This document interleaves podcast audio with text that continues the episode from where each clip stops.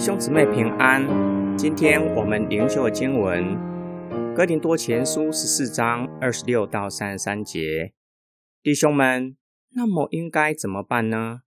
你们聚集在一起的时候，个人或有诗歌，或有教训，或有启示，或有方言，或有翻译出来的话，一切都应该能造就人。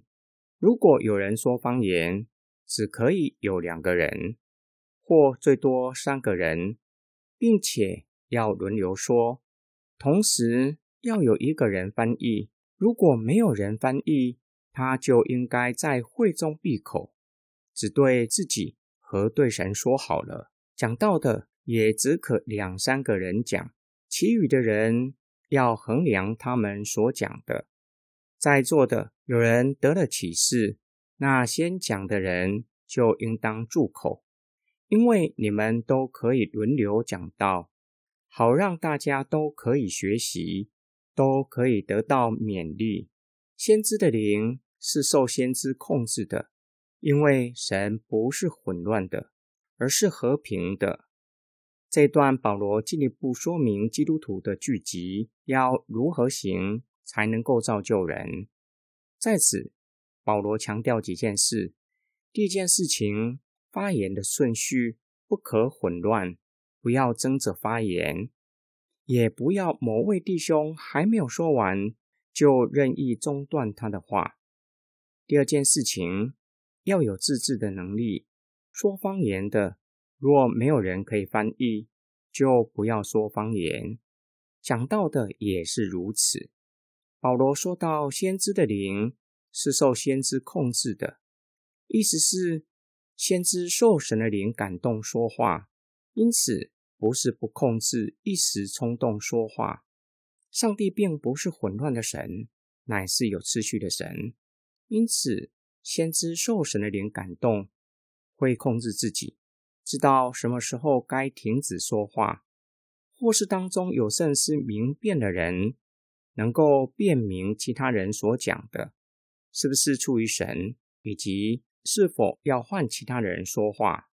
第三件事情，限制说话的人数，一方面避免造成争相发言的情况，造成聚会混乱；另外一方面，教那些以为领受启示的人学习安静等候，更是学习分辨，知道自己所领受的是不是从神来的。